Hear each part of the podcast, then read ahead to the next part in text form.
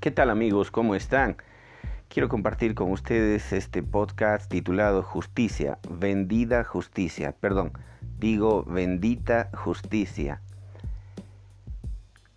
Y dice así, bueno, es de conocimiento público que Rodrigo Pajarito Paz Pereira, entre otros cómplices, digo sospechosos, fueron denunciados por el Ministerio Público por los supuestos delitos de contratos lesivos al Estado y conducta antieconómica por la contratación del polémico proyecto popularmente conocido como Puente Millonario, denominado así por su altísimo sobreprecio, digo costo.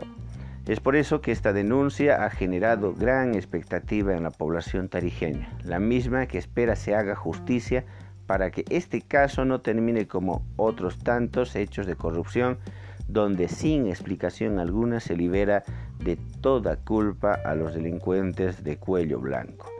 Sin embargo, y espero equivocarme, todo apunta a que esta denuncia no va a prosperar y en el caso quedará en nada, liberando de culpa y cargo a los denunciados. Me atrevo a asegurar este extremo debido a que detrás de esta denuncia se esconden grandes intereses económicos de gente con enorme poder, que, como en otros casos similares de corrupción son capaces de torcer e inclinar la justicia a su valor.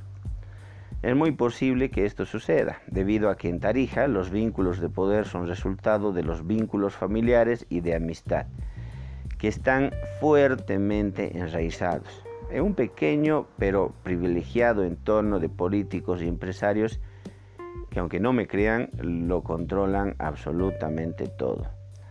Pero como si esto no fuera suficiente, existe en la propia normativa la fórmula mágica para favorecer a los delincuentes y corruptos de cuello blanco.